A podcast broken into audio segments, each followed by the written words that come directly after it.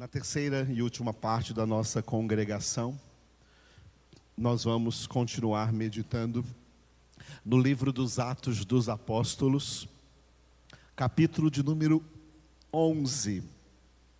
Neste capítulo de número 11, nós vamos encerrar hoje a primeira parte desse capítulo 11, que vai do versículo 1 até o versículo 18 cujo título é Justificando a Evangelização.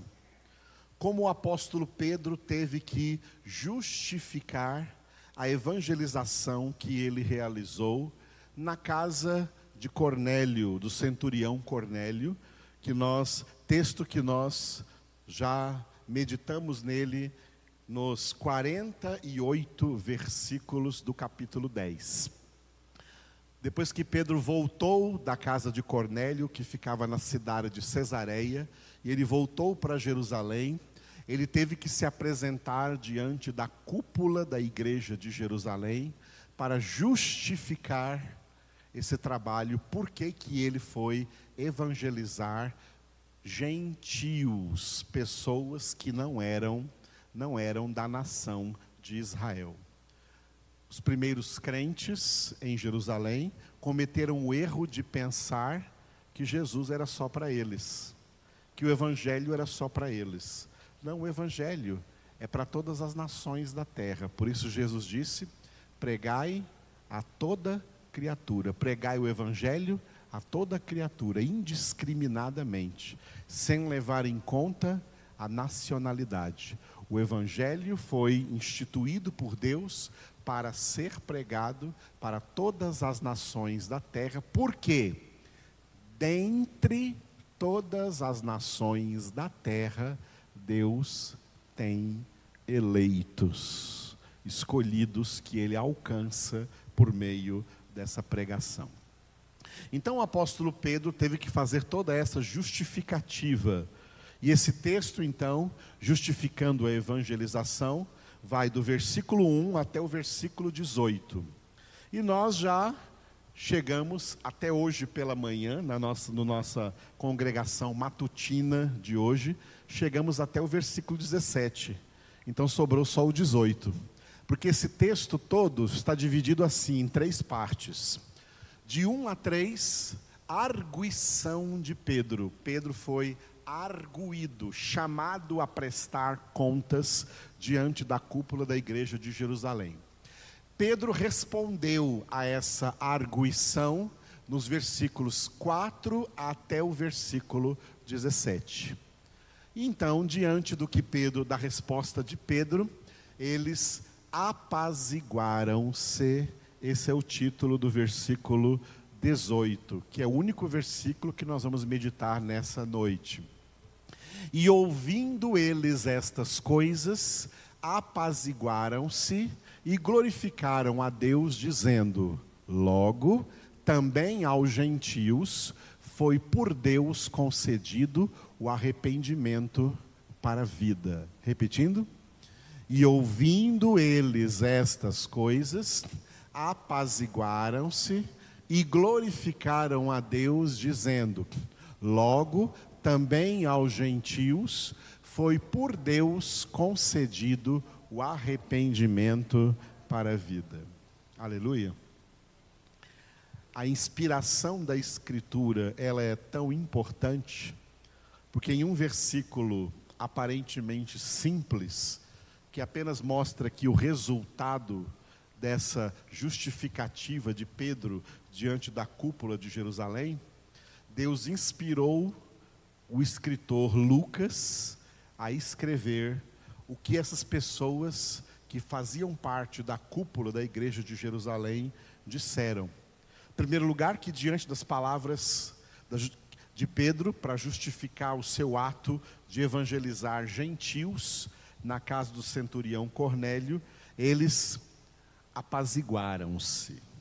Apaziguaram-se, ou seja, receberam paz em seu coração, entendendo que o que Pedro fez não foi uma violação do mandamento de Deus, mas um cumprimento da ordem do Senhor de evangelizar, de pregar o evangelho a todo mundo, inclusive aos gentios. E quando se apaziguaram, eles então glorificaram a Deus.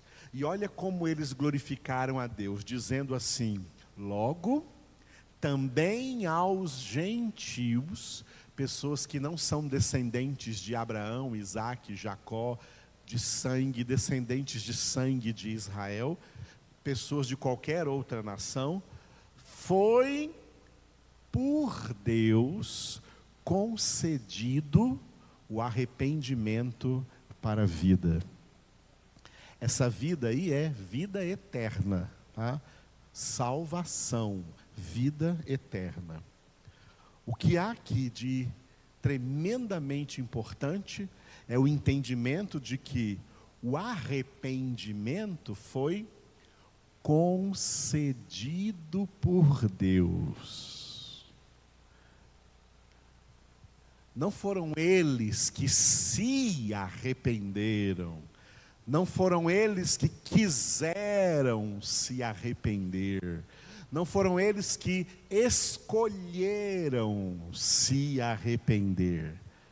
Eles receberam um arrependimento que lhes foi concedido por Deus. É um grande erro achar que alguém vai se arrepender. Arrependimento não é uma característica humana de nenhum pecador. Nenhum pecador se arrepende. Esse é um dos danos causados pelo pecado dentro da alma humana. Os pecadores não se arrependem. O mais próximo, e ainda é muito distante, que um pecador chega do arrependimento é naquilo que a gente conhece como remorso foi o que levou Judas a se suicidar. Remorso, não arrependimento. Remorso é humano. E quando o ser humano sente remorso, quando ele percebe que levou desvantagem em alguma coisa. É aquele chorar o leite derramado. Depois que derramou o leite, depois que chutou o pau da barraca, Aí, ui, por que, eu fui fazer isso? É um remorso, isso não é arrependimento, isso é humano e isso não leva a pessoa à mudança de vida. Quando alguém se arrepende, é porque Deus concede a ele o arrependimento. Por isso que o arrependimento é um dos elementos da conversão. A salvação tem três níveis: a conversão, a santificação e a glorificação. Fomos convertidos para ser santificados, estamos sendo santificados para ser glorificados. A salvação nos alcança pela conversão ela se desenvolve pela santificação e ela atinge o seu clímax na glorificação. Amém? Cada um desses níveis tem seus próprios elementos, os elementos da conversão, os elementos da santificação e os elementos da glorificação. O arrependimento é um dos elementos da conversão. A concessão do arrependimento. Deus concedendo arrependimento. Deus dando arrependimento para essa pessoa que está sendo convertida. Quais são os demais elementos e na ordem, tá? Eu preparei aqui um slide para isso. Elementos da conversão. Os elementos da conversão vêm nessa ordem que vocês estão vendo aí nesse slide agora, ok? O primeiro elemento da conversão é o convencimento de pecado. O primeiro contato do pecador com Deus, o primeiro contato do pecador com o Espírito Santo de Deus, o que ocorre no momento da sua conversão, a primeira coisa que ocorre no momento da conversão, olha só, não é o convencimento de que Deus a ama, é o convencimento de que ela é pecadora. Cumprindo o que Jesus disse em João, capítulo 16, versículo 8, falando acerca do Espírito Santo, quando ele vier, convencerá o mundo acerca do pecado. Nenhum homem se convence de pecado, e nenhum homem convence a outro homem de pecado. Quando alguém está convencido de pecado, isso é obra do Espírito Santo.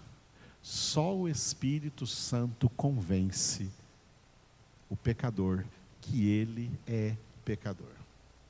Sem o Espírito Santo, os homens ficam por aí achando que não são pecadores. E até ficam bravos quando nós dizemos para eles que eles são pecadores. Não, eu não, eu sou uma pessoa excelente.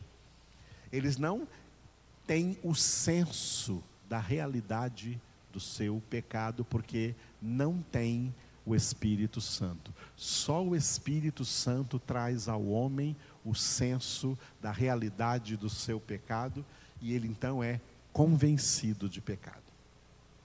Uma vez convencido de pecado, o homem entra numa experiência que teologicamente se chama contrição. E é a mesma coisa que, de maneira mais simples, numa linguagem mais simples, nós chamamos de quebrantamento. É isso que é quebrantamento. É um estado de tristeza espiritual que domina a pessoa convencida de pecado, que até então pensava que não tinha pecado, até então pensava que não era pecadora, ela é tomada por esse sentimento que a impacta, que ela é pecadora e ela sente a tristeza pelo pecado, ela sente também a vergonha pelo pecado. Daniel era um profeta tão quebrantado que ele disse assim nas suas orações: Senhor, a ti pertence toda a glória e a nós corar de vergonha. Esse corar de vergonha só sente, só experimenta a pessoa quebrantada, a pessoa de coração contrito e humilhado, como aconteceu com Davi, e ele confessou isso no Salmo 51, Salmo da confissão de Davi. Coração contrito, espírito contrito, coração quebrantado. Essa é a experiência que vem como resultado do convencimento do pecado. O pecador convencido de pecado pelo Espírito Santo, ele entra em contrição, ele entra em quebrantamento. E é uma coisa tão séria que o homem enxerga a podridão do seu pecado, o tamanho do seu pecado, e ele tem uma sensação de que não tem salvação para ele. E é nessa hora que Deus concede para ele o arrependimento, por isso eu coloquei ali grifado com caixa alta, arrependimento. É nessa hora que Deus concede o arrependimento para essa pessoa. Diante desse arrependimento, o pecador espontaneamente, não é ninguém mandando ele repetir uma oração, como se faz muito por aí. O pecador espontaneamente realiza a confissão negativa. O que é a confissão negativa? É a confissão de pecados. João 1, 1 João, 1 João 1, 9. Se confessarmos os nossos pecados, Ele é fiel e justo para nos perdoar os pecados e nos purificar de toda iniquidade. Diante do arrependimento, esse pecador agora, convencido de pecado, contrito, quebrantado, humilhado diante de Deus, sentindo, enxergando o seu pecado e diante da experiência de receber de Deus o arrependimento, o arrependimento traz aquele sentimento de que o homem não quer fazer nunca mais o que já fez, não quer nunca mais voltar para aquele estado em que ele estava, isso é arrependimento. Ele agora quer ser uma nova pessoa, ele então confessa: Senhor, eu pequei demais contra o Senhor. Ele confessa os seus pecados, é confissão negativa. O resultado da confissão negativa é a experiência do perdão. Ele recebe o perdão de Deus. Na conversão recebemos o perdão imerecido. Não merecemos perdão, merecemos condenação, mas recebemos o perdão. E diante da experiência do perdão, a experiência do perdão, ela traz um alívio para aquela contrição ela traz um alívio para aquele sentimento de quebrantamento, de humilhação. E anima a pessoa, anima a pessoa a confissão positiva. A confissão positiva é quando ela confessa espontaneamente, não porque alguém mandou repetir uma oração. Ela confessa espontaneamente que de agora em diante Jesus Cristo é o seu Senhor, Jesus Cristo é o seu Salvador. Jesus Cristo é o seu Senhor, Jesus Cristo é o seu Salvador. Como Paulo disse em Romanos, capítulo 10, versículos 9 e 10, né? se com a tua boca confessares que Jesus Cristo é o Senhor, e em teu coração creres que Deus o ressuscitou dentre os mortos, será salvo. Porque com o coração se crê para a justiça e com a boca se confessa a respeito da salvação. E isso é um ato espontâneo, não é porque está sendo manipulado emocionalmente por alguém ou por alguma situação. É o Espírito de Deus, não por força nem por poder, mas pelo meu espírito, diz o Senhor. Aleluia. E assim se cumpriram os elementos da conversão. A partir da confissão positiva, a partir de que esse pecador confessa que de agora em diante, para o resto da sua vida e para a eternidade, Jesus Cristo é o seu Senhor e o seu Salvador, ele agora entra para a santificação. Passou pela conversão, ele agora entra para a santificação, que vai durar o resto da sua vida e sem a qual ninguém verá o Senhor. Aleluia. Vamos encerrar orando ao Senhor. Fique de pé e ore comigo. Obrigado, Senhor, por essa noite abençoada que nós tivemos da parte do Senhor. Obrigado, Senhor, por este ensinamento da tua palavra falando aqui aos nossos corações. Nós te glorificamos, porque nós recebemos de ti também, Senhor, este arrependimento para a vida. Obrigado, Senhor, por aquele dia em que o Senhor nos encontrou no lamaçal do pecado nos encontrou atolados no império das trevas, escravos de Satanás, escravos dos demônios, escravos do presente século, escravos deste mundo escravos do pecado, escravos da condenação, e naquele dia, Pai, tu nos libertaste do império das trevas e nos transportaste para o reino do Filho do teu amor, em quem temos a redenção, a remissão dos pecados. Obrigado, Senhor, por tão grande salvação. Obrigado por essa salvação que começou pela nossa conversão e que agora está se desenvolvendo pela nossa santificação, de acordo com a tua palavra, a tua verdade. Obrigado, Jesus, porque oraste ao Pai por nós, santifica-os na verdade. A tua palavra é a verdade.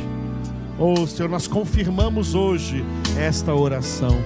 Opera poderosamente em cada um de nós. Nós clamamos a Ti, ó oh Pai, em nome de Cristo Jesus. Nós precisamos de Ti, Senhor. Aleluia. Santo, santo é o teu nome, digno de toda glória, de toda honra, de todo louvor. Nós nos entregamos em tuas mãos, entregamos nossas famílias, entregamos nossas vidas. Aleluia.